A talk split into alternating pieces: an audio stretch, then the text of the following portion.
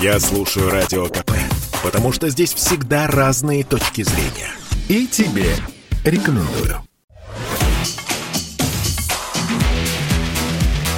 «Техника и жизнь» на Радио КП.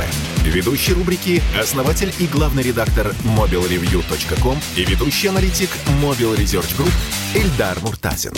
Всем привет, с вами Эльдар Муртазин, и я хочу сегодня поговорить о том, что мы живем с вами в замечательное время, когда кажется, что возможно буквально все.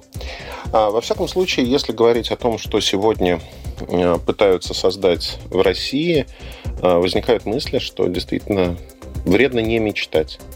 Институт системного программирования имени Иванникова э, получил грант на исследование от аналитического центра при правительстве.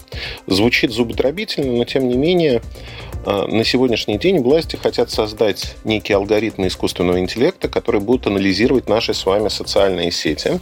И дальше будут выяснять, а кто из нас склонен к э, суициду, а, отклонением в психическом поведении и тому подобных вещей. Мне это, конечно, напоминает историю про то, что некий доктор пытается по телефону определить, а чем же болен человек и вынести некий диагноз. Давайте попытаемся разобраться, насколько это законно, потому что это первое, что приходит многим на ум. Вообще законно ли смотреть мои социальные сети и делать какие-то выводы, исходя из этого. Первое, что хочу сказать, да, это абсолютно законно. Законно, потому что в социальных сетях это общедоступная информация, если только вы ее не скрываете. Но сама идея, к сожалению, в 99% случаев лишена э, какой-либо подоплеки, потому что это игра в испорченный телефон. Ну, давайте представим, что вы сидите в социальной сети своей. Какую информацию вы выкладываете? Ну, возьмем, например, мой Инстаграм, Эльдар Пуртазин.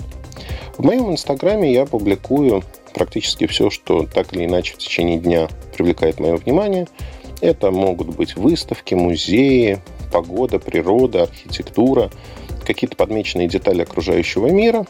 Но я практически никогда не публикую а, своих детей, свою жизнь, редко публикую своих друзей, ну и так далее. И здесь возникает вопрос, что это очень искаженное представление моего мира. Это только небольшая часть того, что я делаю. И если посмотреть другие социальные сети, то тоже сложится очень искаженное представление. Тот самый испорченный телефон. Уверен, что у большинства людей примерно так же обстоят дела, и они не показывают свою жизнь во всей полноте. Для кого-то социальные сети – это способ, ну, банально выпендриться, показать, что у меня все отлично. Для кого-то это способ исследовать какую-то конкретную тему. Для кого-то способ общения. И делать из этого какие-то далеко идущие выводы практически невозможно.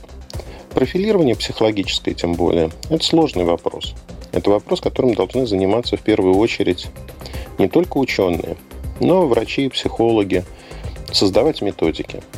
И нельзя запрограммировать сегодня искусственный интеллект на то, чтобы он искал конкретных людей. С другой стороны, задача все-таки имеет решение определенное, когда у нас есть набор людей, про которых мы точно знаем, что они что-то совершили. Мы берем и загружаем в систему искусственного интеллекта, в AI-алгоритм их данные, данные их социальных сетей, и дальше можем искать подобных людей с подобными высказываниями, подобными настроениями в сети. И, наверное, такой поиск даст какой-то результат. Но это не будет психологическим профилем для всех. Это поиск по подобию. Юридической силы такой поиск не имеет от слова совсем.